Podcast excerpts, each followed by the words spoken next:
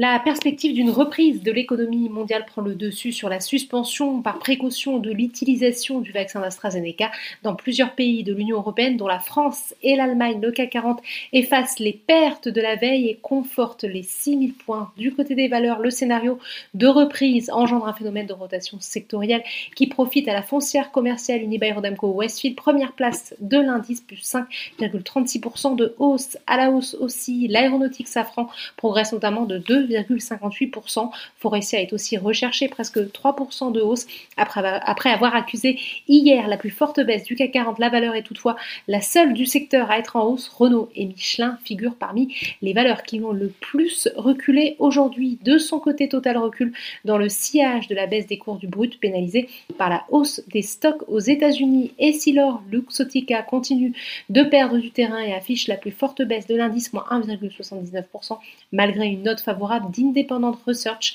qui relève son objectif de cours à 142 euros contre 122 avec une recommandation à conserver sur le SBF 120. Technip Energy continue d'être recherché.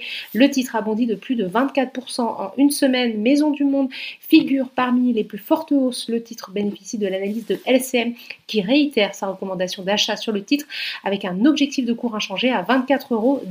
Il y a de la maison mère de Free et de son côté dopé par la publication de ses résultats dont un chiffre d'affaires en hausse d'un peu plus de 10%.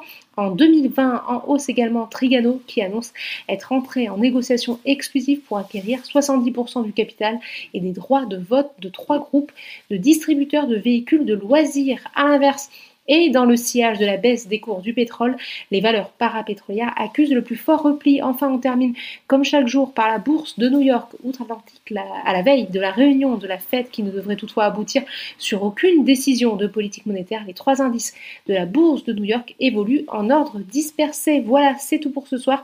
N'oubliez pas toute l'actualité économique et financière est sur Boursorama.